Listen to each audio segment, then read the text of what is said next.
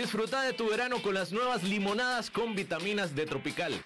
Podrás ayudar a tu sistema inmune con la ayuda de las vitaminas C, E y Zinc.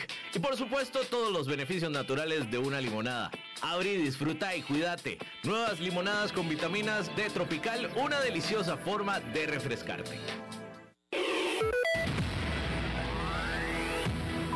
Noticias CRC 89.1 Radio.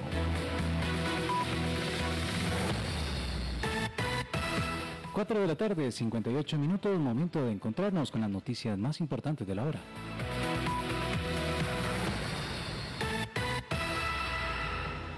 Le comento que las pruebas nacionales FARO se reprogramaron para aplicarse en noviembre y diciembre de este año tras la decisión de modificar el periodo lectivo 2021 hasta enero del próximo año. Así lo dio a conocer la viceministra de Educación Melanie Brenes, quien andó sobre la actualización del calendario. Y es que de esta manera los estudiantes de quinto año de primaria tendrán sus pruebas del 8 al 12 de noviembre. Por su parte, a los estudiantes de décimo año de colegios académicos y undécimos de colegios técnicos se les aplicará esta prueba del 8 al 13 de diciembre. El examen de dominio lingüístico será aplicado del 4 al 29 de octubre. Las pruebas FARO fueron eliminadas para los estudiantes que se gradúan en este curso lectivo tanto a nivel de educación primaria como secundaria. En el deporte, la Selección Nacional de Costa Rica jugará este domingo a las 4 y 30 de la tarde ante Honduras por el tercer puesto de la Liga de Naciones de la CONCACAF. Los nacionales fueron eliminados de la final ayer tras caer en penales 5 a 4 ante México, mientras que los catrachos quedaron fuera a manos de Estados Unidos con marcador de 1 a 0 en los 90 minutos del encuentro. Posterior a este partido, los dirigidos por Ronald González tendrán un amistoso ante Estados Unidos el miércoles 9 de junio y después de eso pensarán en la Copa Oro en julio y el inicio de las eliminatorias rumbo a Qatar 2022 que está pactado para septiembre. En una hora, más noticias. Noticias cada hora en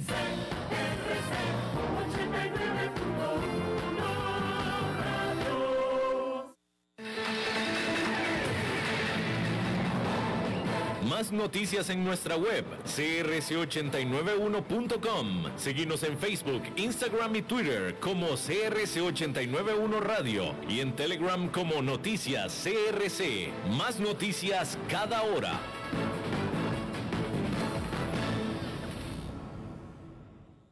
CRC 89.1 Radio y Cadena Radial Costarricense no se hacen responsables por las opiniones emitidas en este programa.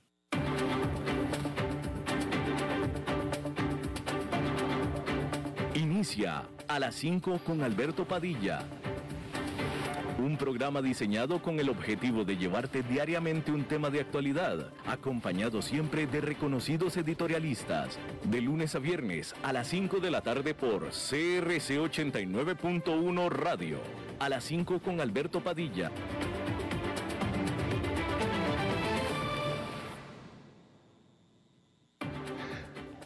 Hola, ¿qué tal? Saludos, bienvenidos a esta emisión de A las 5 con su servidor Alberto Padilla. Muchísimas gracias por estarnos acompañando, muchísimas gracias por estar ahí. Le mando cálidos saludos desde la señal de CRC 89.1 FM en San José, Costa Rica, desde donde estamos transmitiendo hasta el punto, en el tiempo y en el espacio en el que usted nos está escuchando, porque estamos saliendo en diferentes vías, por ejemplo, Facebook Live, en la página de este programa, a las 5 con Alberto Padilla así como también estamos presentes en podcast, en ocho de las principales vías para ello, notablemente Spotify, Apple Podcast y Google Podcast, más otras seis vías más, de las más importantes.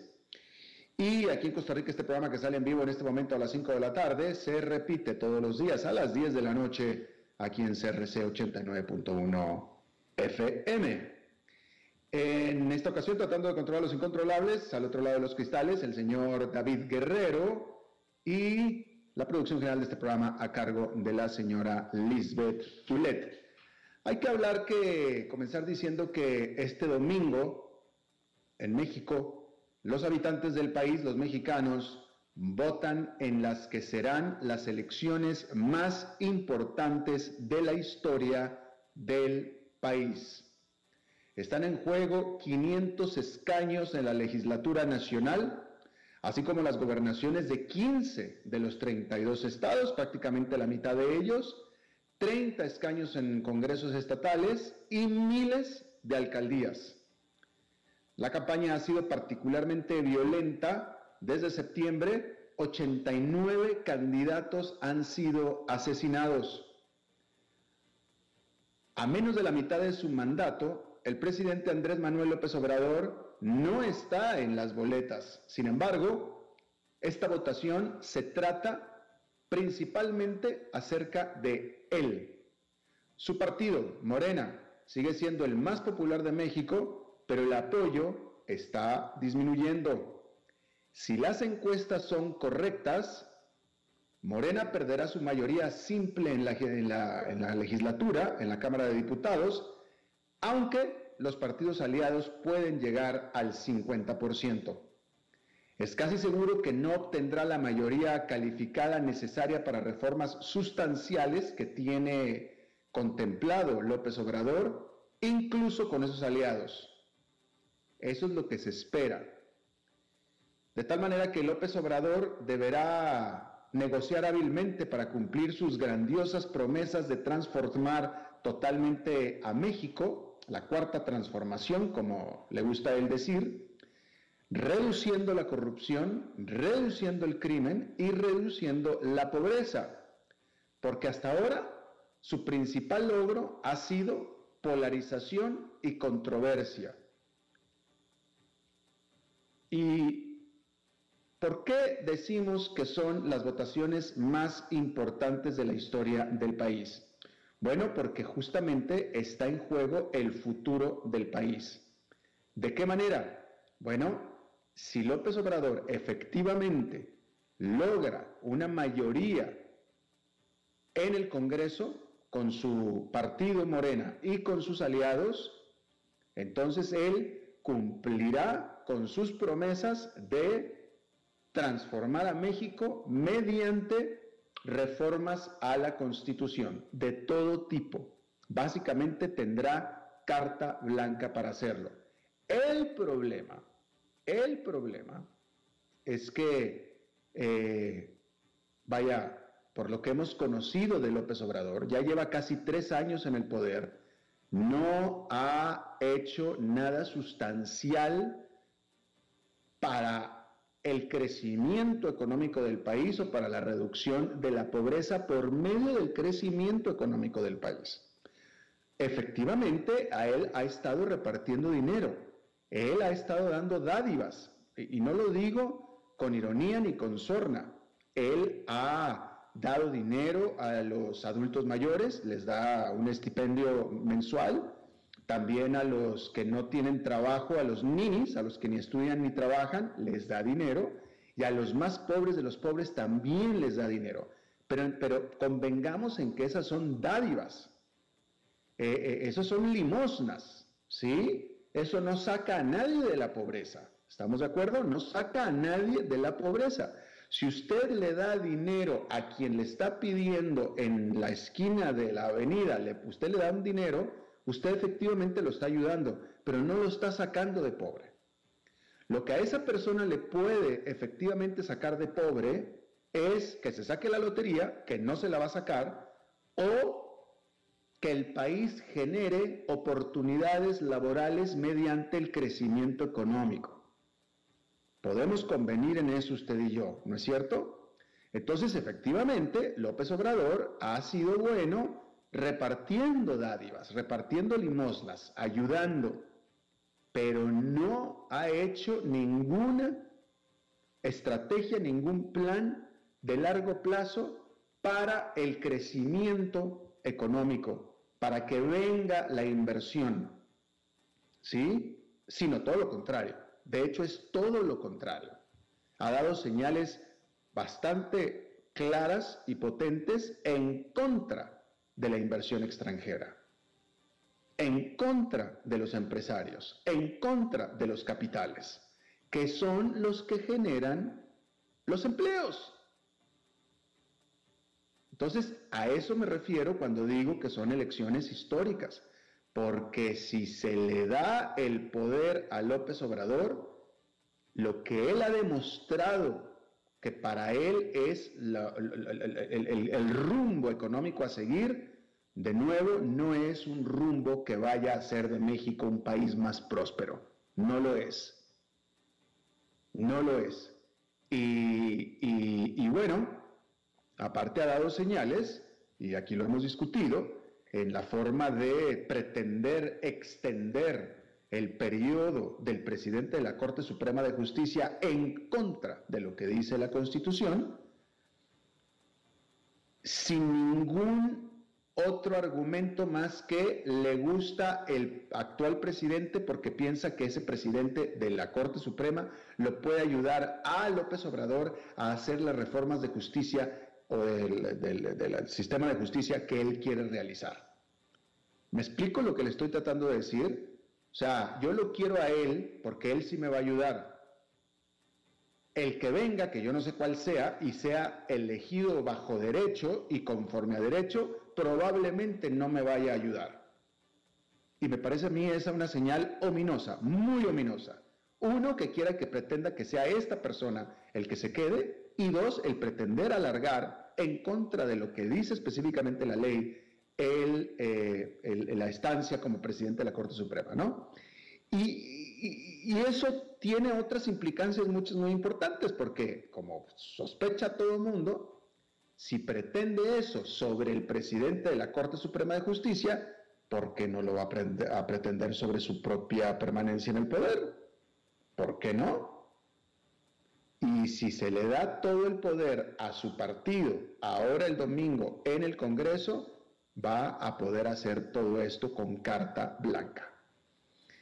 Ojalá y fuera, vaya, no, no, voy a decir una estupidez francamente, pero iba a decir que si se va a querer eternizar, bueno, pues cuando menos hubiera demostrado, cuando menos hubiera demostrado este, eh, eh, intenciones de, concretas de, que, de hacer crecer al país, hacer crecer la inversión, este, pero pues no, ni siquiera, un ataque a la democracia no justifica, no, no lo justifica, pero para nada, ¿no? Pero el punto es que claramente las intenciones que él tiene económicas hacia el futuro eh, eh, no tienen nada que ver con un término como crecimiento económico, con un término como creación de empleos, con un término como productividad, como un término como de repartición de la riqueza. No, ninguno de esos términos en lo más mínimo se ha, se ha manejado.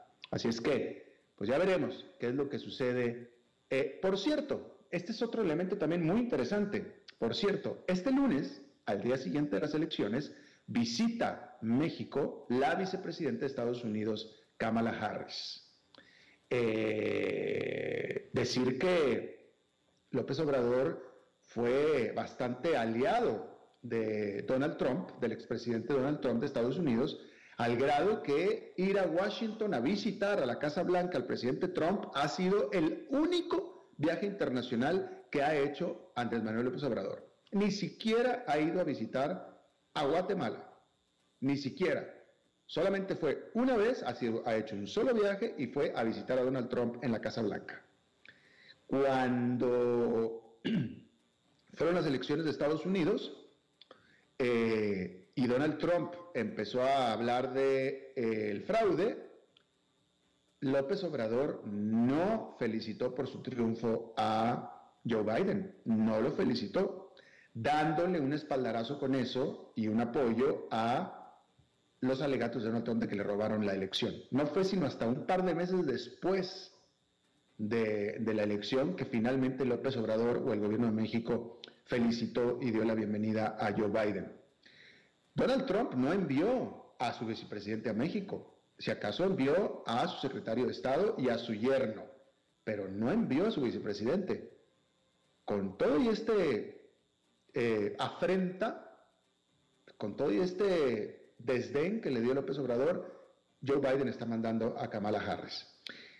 La semana pasada, porque esa es otra cosa, otra cosa que tiene López Obrador es que es intolerante, no le gustan las críticas. No le gusta que la, que la prensa libre lo esté criticando y no le gustan los entes autónomos que lo estén criticando. Ente autónomo, hay un ente eh, que no recuerdo en este momento el nombre en este momento, pero es un ente eh, civil patrocinado eh, o creado a, raíz de la clase empresarial, ¿sí? Su presidente de este ente es un empresario de los más rancios empresarios de México, y es un ente que creo que se llama México contra la corrupción, creo que se llama, pero es un ente que se dedica a ventilar casos de corrupción. Y eso es lo que ha estado haciendo. Y lo ha estado haciendo desde antes de López Obrador, ¿sí? Y, básicamente es un grupo de investigadores que se dedican a descubrir actos de corrupción. Y eso es lo que han hecho, y denuncian actos de corrupción. Bueno, como le han eh, eh, eh, detectado casos de corrupción dentro del gobierno de López Obrador, y estos se ventilan en la prensa, a López Obrador no le gusta y los toma como enemigos. Al grado de que descubrió, descubrió López Obrador y ventiló que este organismo, esta ONG en contra de la corrupción de México, recibe fondos por parte de USAID. USAID, que es eh, fondos del gobierno de Estados Unidos. ¿Sí? Y bueno, naturalmente, porque eh, este USAID o el gobierno de Estados Unidos históricamente se ha dedicado, entre otras cosas, a apoyar financieramente a grupos en pro de la democracia y en contra de la corrupción. Entonces sí, este, tiene Estados Unidos fondos destinados para este tipo de iniciativas en todo el mundo. Bueno, pues para eso López Obrador piensa que es un intervencionismo por parte del gobierno de Estados Unidos y reclamó vía diplomática al gobierno de Estados Unidos estarle dando financiamiento a este grupo. Y a dos o tres días de la visita de Kamala Harris, ya la Casa Blanca dijo, qué pena, señor López Obrador, que a usted no le guste, pero Estados Unidos se dedica a promover la democracia y a promover la no corrupción y lo seguiremos haciendo. Y si a usted no le gusta, pues lo siento. Y en ese contexto es como Kamala Harris va a visitar a México este lunes al día siguiente de las elecciones. Bien. Bueno, cambiando de tema completamente, hay que decir que fue una brutal semana para las acciones de la cadena de cines AMC desde el lunes hasta el viernes después de repuntar un 118% el martes y miércoles, las acciones se desplomaron un 18% el jueves, después de la decisión de esta cadena de cines de vender acciones, lo que frenó su espectacular repunte. Pero el viernes también continuó la volatilidad. Decir que buscando capitalizar su popularidad en línea y su creciente base de inversionistas al menudeo, AMC o AMC dijo el jueves por la mañana que vendería 11 millones 550 mil acciones a sus entusiastas seguidores. Ese mismo día completó la oferta recaudando más de 587 millones de dólares por la venta. Sin embargo, la empresa reconoció que había en juego una extraña dinámica de mercado y que el súbito interés por sus acciones no tenía nada que ver con el fundamento de la empresa y por tanto advirtió a los inversionistas lo que jamás antes un vendedor de acciones había advertido a sus clientes, que debían estar preparados para perder todo su dinero. Ciertamente, AMC tiene mucho trabajo por hacer, aunque se espera que la reapertura de los cines ayude a su negocio, aún enfrenta mucha incertidumbre sobre la rapidez con la que regresarán los clientes y decir que entre abril del 2020 y enero del 2021 la compañía estuvo a meses o semanas de quedarse sin efectivo en cinco ocasiones diferentes y perfectamente todavía puede haber una sexta ocasión. Ahí lo tiene usted. Bueno, en otro tema, el tan esperado informe sobre el empleo de los Estados Unidos al mes de mayo volvió a quedar por debajo de las expectativas, aliviando los temores de que una fuerte actividad en el sector vaya a animar al Banco Central a subir tasas de interés en el futuro cercano. El Departamento del Trabajo reportó que durante mayo las contrataciones en los sectores no agrícolas de la economía fueron de 559 mil, que son muchas, es un número nutrido, pero también fueron por debajo de las muy altas estimaciones de acuerdo al repunte de la actividad económica. Y es que se estaba esperando que las nóminas aumentaran en 671 mil, según economistas encuestados por Dow Jones. La tasa de desempleo cayó a 5,8% desde el 6,1% y esto sí fue mejor que la estimación de 5,9%. El resultado de mayo es un gran avance respecto del susto de abril, cuando se reportaron solamente 278 mil contrataciones, y ya revisada esta cifra, que es solamente una fracción del millón que se estaban esperando para ese mes. Pero los mercados celebraron el informe del viernes con los inversionistas apostando a que el ritmo moderado de las contrataciones laborales mantendrá a raya a cualquier intención de la Reserva Federal de aumentar tasas de interés. Y es que justamente la relativa debilidad en el mercado laboral es lo que cita la Reserva Federal como razón por la cual aún falta mucho para comenzar a considerar un aumento de tasas. Aún hay en la economía más de 8 millones de personas sin empleo que lo perdieron a causa de la pandemia. Al respecto, decir que un factor que se espera, mejor dicho, un factor que se pasa por alto detrás de la desaceleración del crecimiento del empleo es que la gente necesita tiempo para darse cuenta dónde pueden estar las nuevas oportunidades económicas. Además de que algunas personas todavía tienen miedo de contraer COVID-19. Y así fue que allá en Nueva York esta fue una jornada positiva, con el índice industrial Dow Jones subiendo 0,52%, el Nasdaq Composite ganando 1,47% y el Standard Poor's 500 con un avance de 0,88%. Bueno, decir que la decisión del presidente Joe Biden de ampliar la prohibición de la era Trump a la inversión estadounidense en decenas de empresas chinas es un recordatorio de que Wall Street no puede ignorar las tensiones continuas entre Washington y Beijing. Donald Trump las inició, Joe Biden las continúa.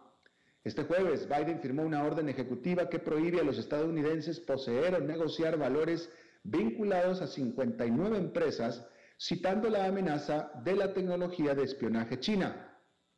La orden original, firmada por el expresidente Donald Trump en noviembre, se aplicó a 31 empresas chinas que, según la administración, permiten el desarrollo y la modernización de las Fuerzas Armadas de China y amenazan directamente la seguridad de los Estados Unidos.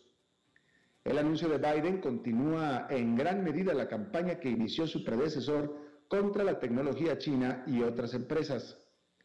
Muchas empresas que estaban en la lista de Trump, incluido el fabricante de teléfonos inteligentes Huawei y el productor de equipos de videovigilancia Hikvision, permanecen en esta. Algunas de las empresas de telecomunicaciones más grandes del país, incluidas China Mobile y China Unicom, también siguen prohibidas.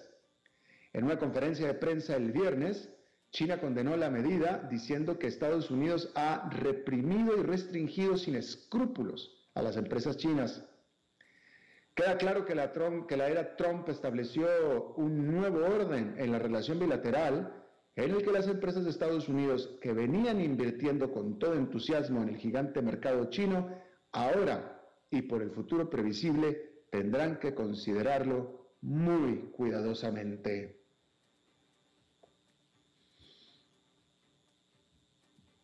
Bien, en otra información, déjeme informarle que una revolución largamente esperada en la forma en que las multinacionales pagan sus impuestos puede ser ahora sí inminente a partir de la secuencia de las cifras 7, 20 y 139.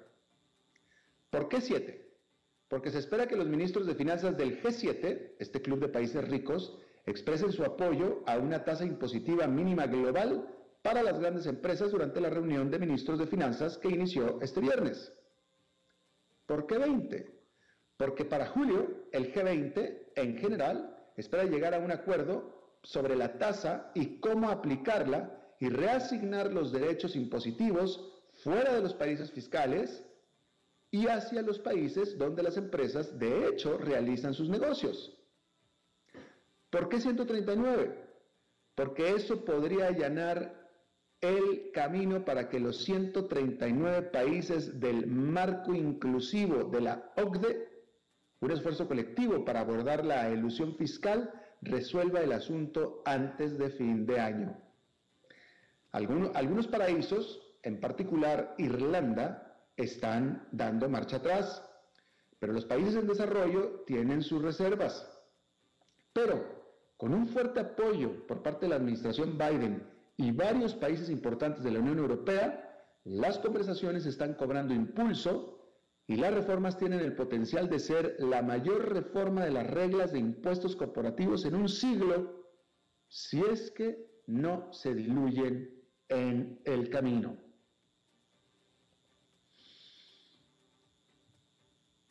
Por cierto que eh, en ese sentido, el presidente Joe Biden ofreció el eh, echar, dar marcha atrás por completo a una propuesta de incremento del impuesto corporativo de los Estados Unidos, eh, eh, que lo había sido originalmente el 28%, bajarlo al 21% como manera de pagar su ambicioso paquete de inversión en infraestructura como manera de impulsar la economía en general.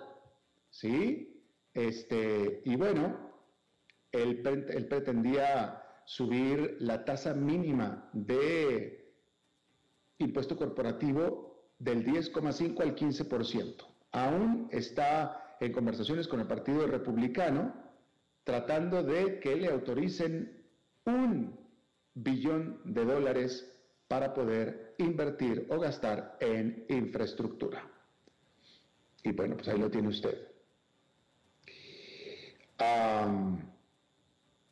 Decir que Rusia, a través de su ministro de Finanzas, dijo que su fondo soberano de activos eliminará sus posesiones en dólares y se quedará solamente con euros, también con yuans y con oro. Este fondo soberano de Rusia tiene dinero que se generó en las ventas de petróleo y gas, las cuales Rusia vende mucho. Y decir que este país, Rusia, se ha estado alejando del dólar desde hace ya algún tiempo.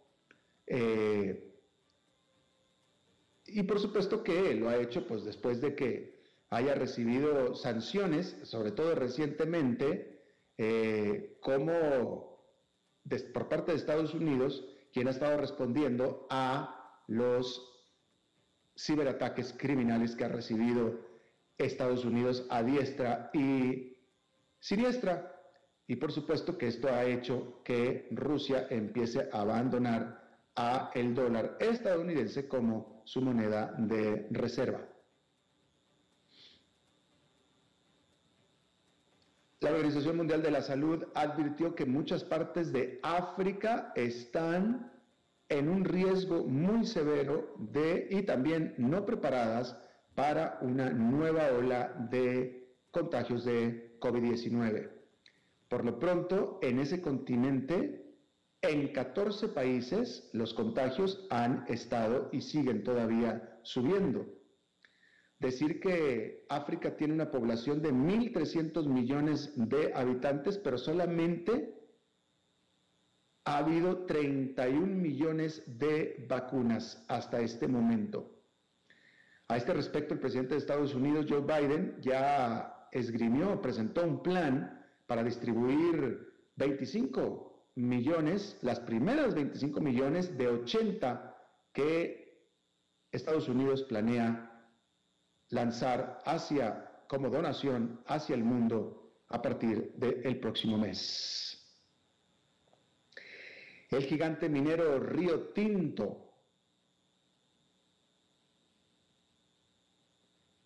designó a Ben Wyatt, que tiene nombre de australiano, por supuesto, pero lo que tiene de especial que haya designado a Ben Wyatt es que se trata de un australiano indígena. Y lo eligió para que formara parte de su directorio o de su mesa de directorio, después de que el año pasado Río Tinto destruyera por accidente, por equivocación, un sitio sagrado aborigen en el desierto de Australia. Y de pasada con eso, destruyó también su reputación internacional. Eh, y bueno, pues decir que a partir de eso, pues entonces ha habido toda una serie de iniciativas en Australia para tratar de, eh, eh, pues de, pues de congraciarse con los indígenas del país y proteger sus sitios etcétera, pero ya el daño mayor ya está hecho. Y en teoría, pues parece que es una buena decisión por parte de Río Tinto de poner en su directorio a un indígena. Sin embargo, desafortunadamente este indígena venía formando parte del gobierno nacional de Australia, era alguien cercano al presidente, y pues precisamente el hecho de que haya prácticamente renunciado al gobierno para entrar a ser director consejero de Río Tinto, pues ha causado todo tipo de suspicacias y definitivamente mucho ruido, sobre todo por conflictos de interés. Así es que parece ser que al, final la decisión pues fue deslucida cuando se pretendía que fuera absolutamente todo lo contrario. Bueno, Vivendi, esta empresa confirmó que está en negociaciones para vender 10% eh, de su división Universal Music a un, eh, a un esquema de adquisición especial, un SPEC que maneja Bill Ackman, que Bill Ackman es uno de las principales figuras de Wall Street, este eh, administrador de fondos de cobertura, un multimillonario, por no decir billionaire, una, un líder, un líder en eh, Wall Street. Estas, estas negociaciones que podrían eh, evaluar a Universal Music, que es la compañía de música más grande del mundo, en más de 40 mil millones de dólares y se da después de que, eh, de, que, de que Vivendi haya eh, escindido también a Universal es decir, que se está como desprendiendo Vivendi de sus posesiones en eh, medios de entretenimiento. ¿Sí? Universal es la casa, esos son los estudios Universal, y son la casa, por ejemplo, de Taylor Swift, Lady Gaga y Billie Eilish, por ejemplo. Un gran, gran nombre en el mundo del entretenimiento. Bueno, durante una escalofriante entrevista transmitida el jueves por la televisión bielorrusa, el periodista detenido Roman Protasevich rompió en llanto. Protasevich confesó su responsabilidad en las protestas contra el gobierno y dijo que nunca más quería volver a involucrarse en política. Protasevich, cuyos padres aseguran que su hijo ha sido torturado, también elogió al líder hombre fuerte de Bielorrusia, Alexander Lukashenko, por tener bolas de acero, así lo dijo. Lukashenko, conocido como el último dictador de Europa, obtuvo la condena internacional cuando obligó al avión británico de la aerolínea Ryanair a que, que, transportaba a este autoexiliado Protasevich de 26 años, que vivía en Polonia y que viajaba a, a un tercer país, pero que el avión venía volando por Bielorrusia y lo obligó a aterrizar en, en suelo bielorruso y Occidente lo calificó esto como un secuestro patrocinado por el Estado. El padre del periodista dijo a los medios de comunicación que mi hijo nunca diría esas cosas. Lo rompieron, afirmó. Protasevich podría enfrentar la pena de muerte. Vamos a hacer una pausa y regresamos con nuestra entrevista de hoy. A las 5 con Alberto Padilla, por CRC 89.1 Radio. Dijo Salvador Dalí. Un gran vino requiere un loco para hacerlo crecer, un hombre sabio para velar por él, un poeta lúcido para elaborarlo y un amante que lo entienda. Bodegas y viñedos La Iride. Vinos argentinos de la región de Mendoza. Colecciongourmet.com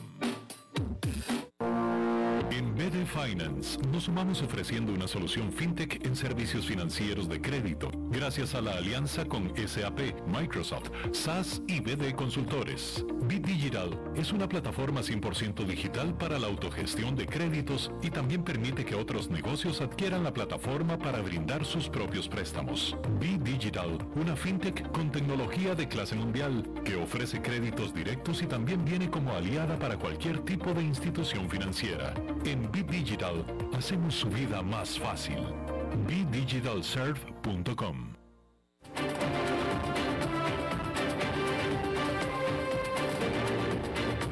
Seguimos escuchando a las 5 con Alberto Padilla.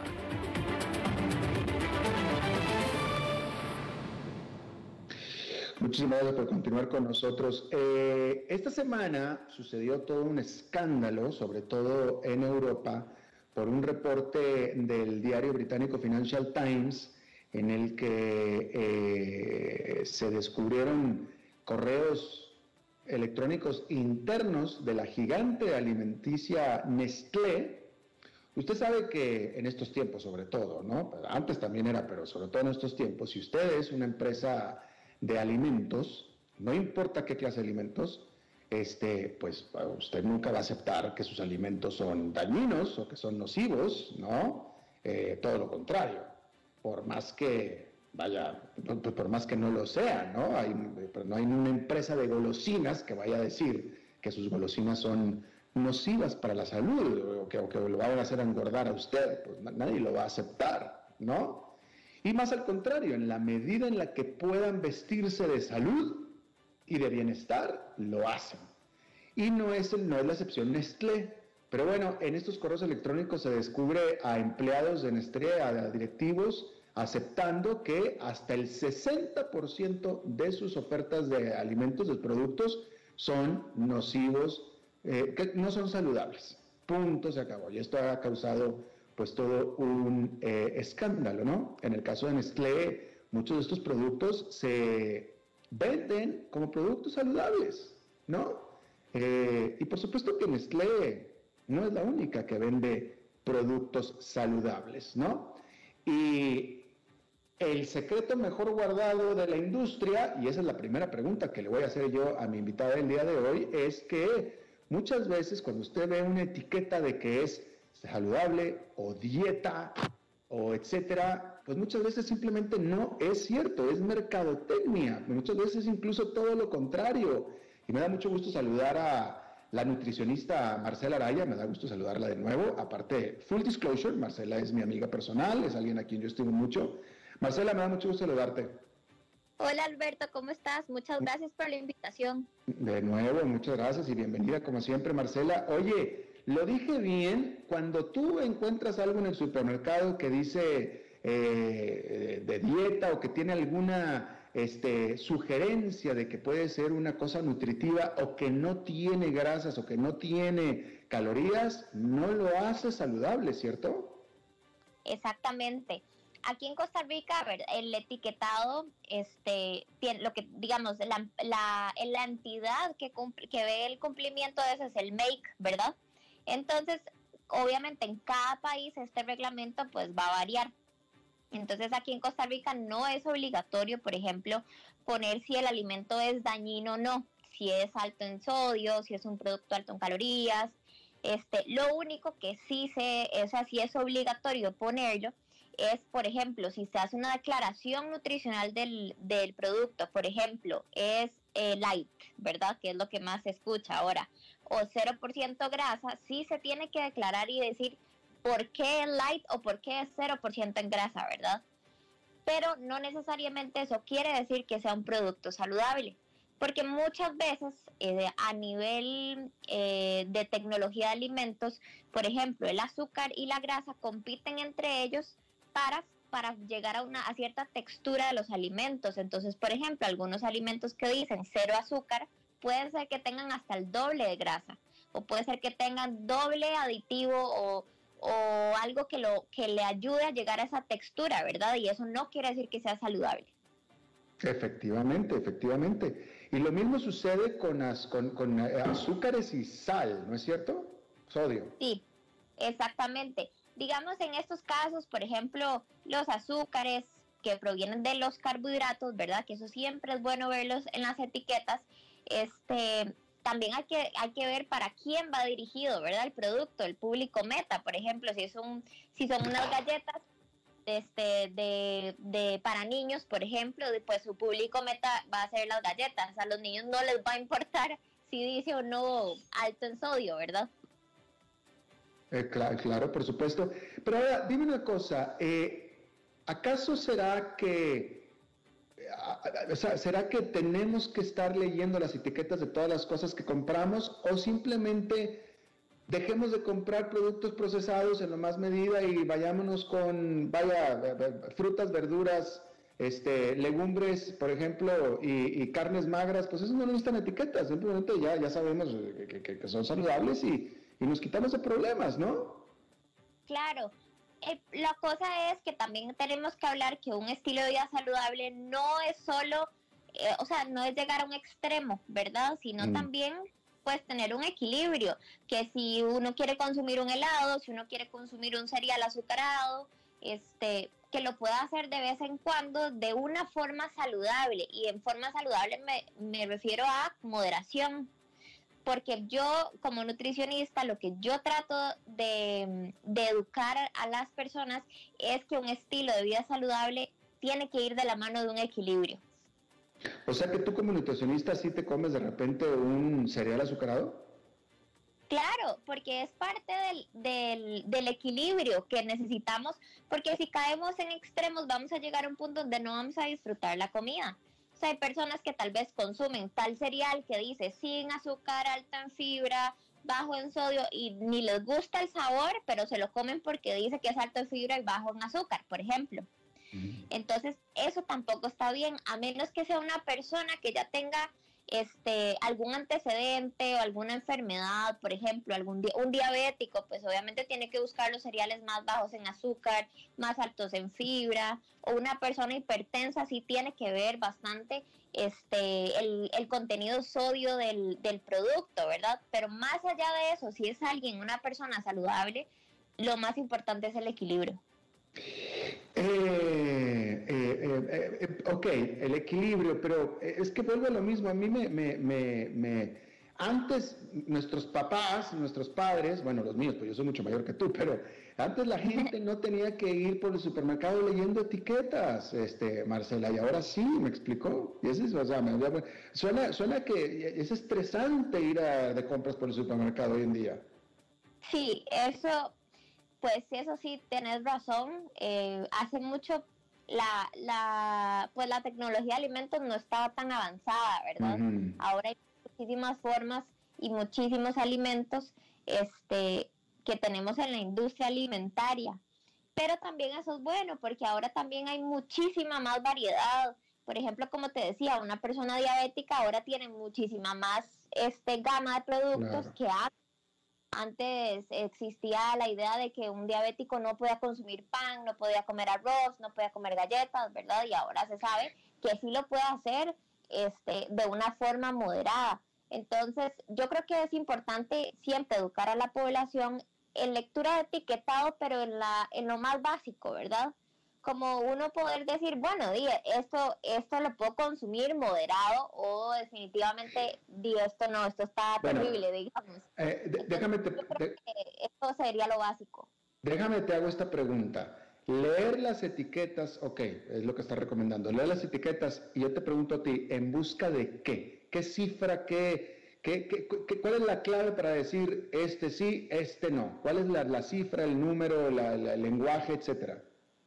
Ok, digamos, lo más importante también eh, va a depender mucho del tipo de alimento, ¿verdad? Pero si, por ejemplo, hablamos de lácteos, lo más importante es que un lácteo siempre sea descremado, ¿ok? Que sea bajo en grasa, porque la grasa del lácteo pues va a tener colesterol, entonces ya ahí agregamos algo que no estamos necesitando, ¿verdad? ¿Descremado o bajo? O sea, 2%, 3%, 0, ¿qué? Sería o descremado o puede ser 0% también, que es otra forma de decirlo. 1% también existe y el 2% que es semidescremado. Son las más bajas en grasa, por decirlo así. Esto con los lácteos, ¿verdad? Hablamos de, de yogur, de, de leches, cajitas de, de leche saborizadas que también hay. Hay muchas opciones, ¿verdad? Este, hay helados que también son descremados o por lo menos bajos en grasa. Igual, por ejemplo, cuando, cuando vamos a consumir, digamos, algún alimento fuente de carbohidrato, por ejemplo, unas galletas, un pan, siempre tratar de que sea integral, que sea alto en fibra, que por lo menos tenga, que el producto tenga unos 3 gramos de fibra, súper bueno. Entonces, siempre enfocar también en el aumento, el consumo de fibra, porque aquí en Costa Rica eso se ha perdido muchísimo. Entonces, eso es muy importante, ¿verdad? Entonces, como te digo, depende mucho del tipo de alimento que vayamos a escoger, pero buscar siempre que sean o descremados por, por, por la misma, digamos, empresa, que sea yogur descremado, leche descremada, o alimentos que ojalá sean altos en fibra. Eh, eh, eh, tú dirías, esta es pregunta, dirías que rotemos, este, orbitemos en el supermercado alrededor de productos nada más que digan siempre bajo en grasa, bajo en sodio, bajo en carbohidratos, etcétera, o, podemos también acceder o consumir los que no digan al respecto. Yo, como, como, a ver, como mi opinión personal, digamos, volvemos a lo mismo tiene que haber moderación, ¿verdad? O sea, hay personas que no les gusta la leche descremada, por ejemplo. Mm. Pueden este, irse con la semi-descremada, la cual no es 0% grasa, pero no tiene tanta grasa como una leche entera, ¿verdad? La, o sea, hay productos que por su contenido solo se van a recomendar a ciertas poblaciones, digamos, leche entera se le recomienda a niños porque los niños sí necesitan esa grasa, pero un adulto no la necesita. Entonces, este, mi, mi educación, o sea, lo que yo siempre intento es eso, buscar un balance, buscar siempre, pues obviamente lo más saludable, pero si un día vos querés comerte un helado con muy corriente, no descremado, este, o un helado con azúcar regular, o sea, lo puedes hacer. Eso va dentro de una dieta balanceada, por decirlo así. No me estoy enfocando tampoco en que consuman helados, que consuman galletas, ¿verdad? no estoy enfatizando en eso, sino lo que quiero decir es que siempre tiene que haber un balance. ¿Hay algún producto o alimento, hay algún producto o alimento eh, o grupo de productos alimentos que diga la nutricionista, esos nunca, no, lo hagas nunca? Eh, pues yo diría que tal vez los, las proteínas animales que tengan alto contenido de grasa, por ejemplo, cuando vemos algún tipo de corte que tiene el bordecito blanco, la piel del pollo, em, todas estas grasas son grasas saturadas, es fuente de colesterol y eso lo que hace es acumularse en las arterias, ¿verdad? Entonces todo esto eh, a largo plazo puede provocar una enfermedad cardiovascular. Entonces eso es lo que yo definitivo diría que sí hay que limitarlo eh, ojalá evitarlo por completo, digamos, si es un chicharrón, pues el chicharrón normalmente ya por su preparación ya se ya aumenta su contenido de grasa, pero si, si se busca un chicharrón un poquitito más lleno de carne, más magro, es menos contenido de grasa que si es un chicharrón lleno de grasa, ¿verdad? Yo, yo, le agradezco mucho aquí a, a, Marcela, que hay que es que Marcela es mi amiga personal, no, no, no es mi, no es mi doctor, no es mi doctora o mi nitróloga para nada, pero Marcela aquí me ha, me ha visto varias veces comerme unos chifrijos gigantes y nunca me ha hecho unos ojotes ni me ha hecho nada. Muchas gracias por eso, Marcela, te lo agradezco. Con mucho gusto. La verdad, oye, este, dime una cosa, ahora que dijiste pollo, eh, la piel de pollo, eso siempre se ha sabido, pero eh, el pollo, pues, el pollo es muy saludable, pero se sabe que la piel sí es bastante eh, grasosa. Pero la preparación del pollo, si es pollo asado, ese tipo de preparaciones que, le, que, hacen que suelte la grasa, ¿mejora la situación o la grasa es un no, digo, o la piel es un no en cualquier manera de cocción del pollo? La piel es un no en cualquier eh, cocción del pollo. Pero también el pollo asado hay que tener cuidado porque dependiendo de donde uno lo compre, ¿verdad? Si generalmente les pueden inyectar algún condimento, les pueden más bien inyectar un poquitito de grasa para hacerlo más jugoso y mejorarles el sabor. Entonces, si es asado en la casa por uno, genial. Si es asado comprado, siempre hay que tener eh, como esa alerta, ¿verdad? Como si lo vemos como un semáforo, es una alerta amarilla de que igual hay que tener cuidado y no es una carne 100% magra. Oye, no, pues esto ya es pregunta personal. O sea, el, el rostizado que te venden en el supermercado, no. Sí, pero con moderación, porque puede tener grasa. Aunque sea asado, puede ser que le inyecten grasa para mejorar el sabor. Mira, qué interesante, qué interesante. Eh, ¿Qué hay de tú, tú, tú, vaya, en este, en este balance que dices tú, eh, no, no le cierras la puerta a los niños y a los adultos, a las, a las frituras de maíz, a las que vienen en las bolsitas, ya sabes, las papitas fritas, las papitas eh, eh, y demás frituras y etcétera? De un, o sea, un 100% yo no les voy a decir que no, del todo, pero sí, igual, si se puede evitar, muchísimo mejor, digamos, hay muchas opciones ahora también que son horneadas, que no contienen azúcar añadidos, que no contiene, por ejemplo, este, que no tiene grasa saturada porque al ser horneado no se fríe. Entonces, buscar esas opciones. Mira, pues muy bien. Oye, Marcela, la gente estoy seguro que tendrá muchas dudas. ¿Dónde, dónde, cómo, cómo la gente te puede preguntar más al respecto? Claro, pueden buscarme en Instagram como Centro de Nutrición Mía Salud y al Facebook como Centro de Nutrición Mía Salud también. Mía Salud, o sea, como, salud de Mía, Mía Salud. Exactamente. Muy bien, muy bien. Bueno, pues este nutricionista Marcela Araya Fallas, te agradezco muchísimo que hayas estado con nosotros de nuevo. Me dio eh, eh, mucho gusto escucharte. Bueno, muchas gracias por la invitación de nuevo. De nada. Vamos a hacer una pausa y regresamos con Humberto Saldívar.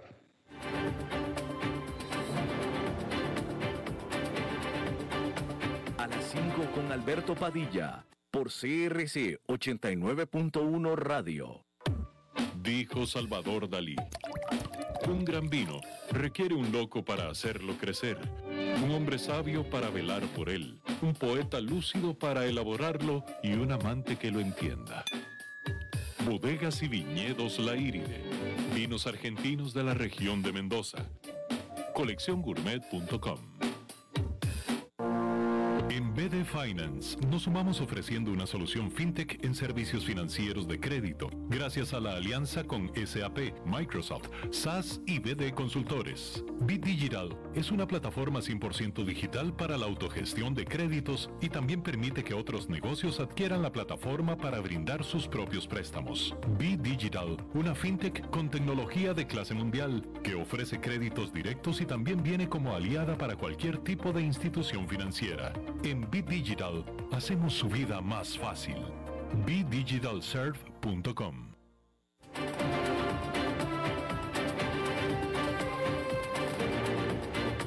Seguimos escuchando a las 5 con Alberto Padilla. Bueno, los viernes son de Humberto Saldívar y vámonos rápidamente con Humberto. ¿Cómo estás, Alberto? Muy bien, hombre, saludos. Saludos, saludos. Oye, el día de hoy vamos a hablar de la parte de cómo definir que cuándo necesitas un proyecto y más bien eh, qué es lo que necesitas hacer antes de decir, bueno, vamos con este proyecto y hablo a nivel industrial o a nivel empresarial en algo que vas a generar una mejora o vas a implementar eh, algún sistema. ¿Qué pasa? Normalmente se comete el error donde yo necesito algo, háganlo, cotícenlo y póngalo a funcionar ¿Qué resulta de eso? Bueno, que no sé ni qué expectativas tengo en tiempo, en forma y en eh, beneficios. Eh, ¿Por qué? Porque pienso que me va a ayudar. El ejemplo clásico es, quiero implementar un ERP, eh, que es el sistema tipo SAP, donde no planeo ni siquiera quién es el que lo va a liderar, qué beneficio me va a dar a la larga, cuáles son los procesos que tengo que implementar y eso también pasa para cualquier proyecto que vayas a hacer en tu área. Mi recomendación es que antes de hacer un proyecto hagas un diagnóstico del área.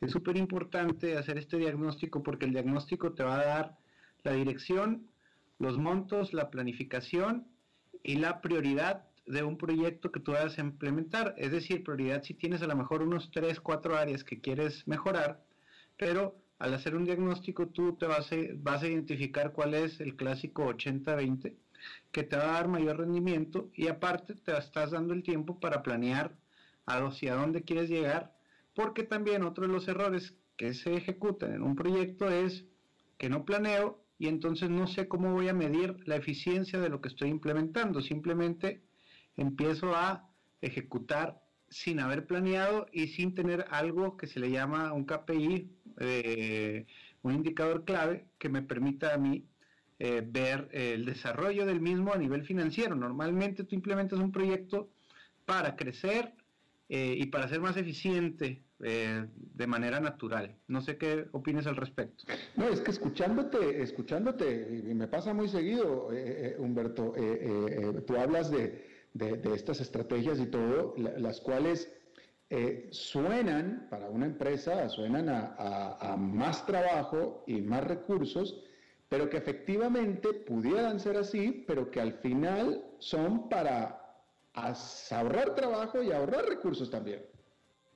Sí, definitivamente ese es, el objetivo. Cuando una empresa está creciendo de manera descontrolada, Normalmente tú pones eh, a un tercero que te ayuda a la reestructura, pero esa reestructura lo que tiene que hacer es cómo crezco sin gastar de más. O probablemente estoy creciendo, pero con tu ayuda voy a estar eh, en el crecimiento derrochando menos dinero, porque al final hay que invertir. O sea, ese dinero lo vas a ver en un futuro, no de inmediato, ¿no? Claro, eh, claro, claro. Este, y y de nuevo, para hacer ese tipo de, estudios y de valoraciones sobre qué es lo que quiero y cómo lo quiero y cuál es lo, cómo lo mido, etcétera, eh, eh, eh, ¿qué tipo de perfil es el empleado que lo puede hacer o siempre es necesario o mejor ayuda de fuera? Yo siempre recomiendo que es de fuera porque normalmente el empleado que está adentro, una, está viciado por las gestiones o la cultura de la misma empresa, es decir, eh, ya tiene algunos vicios, eh, malas prácticas, eh, no me refiero a, desleales, sino malas prácticas de, forma de trabajar, es mucho mejor siempre pedir ayuda externa y, especializada en el tema. O sea, puede hacer proyectos de, todo tipo. Por ejemplo, en la parte de eficiencia operativa, si bien nosotros como el área de eficiencia eh, ayudamos a, implementación de proyectos nuevos, eh, trabajamos con gente de, sistemas. Sí, no somos expertos en sistemas, pero somos expertos en procesos y les damos un, quality assurance de cómo debe ir alineándose lo que el cliente necesita. A diferencia que si lo hace alguien interno, uno, si tienes a alguien interno es porque tienes un área especializada de, mejora continua o de operaciones externas. Porque si lo vas a hacer con alguien que tiene que operar día a día, olvídate, no va a tener el tiempo, ni va a hacer una cosa, ni va a hacer la otra. Ah, interesante. Bueno, Humberto Saldívar, muchísimas gracias. Gracias a ti, Alberto, y buen fin de semana. Buen fin de semana para ti también. Y bueno, buen fin de semana para todos ustedes. Es todo lo que tenemos por esta emisión de A las 5 con su servidor Alberto Padilla. Muchísimas gracias por habernos acompañado. Le reitero que tenga muy buen fin de semana y nosotros nos reencontramos por acá el próximo lunes.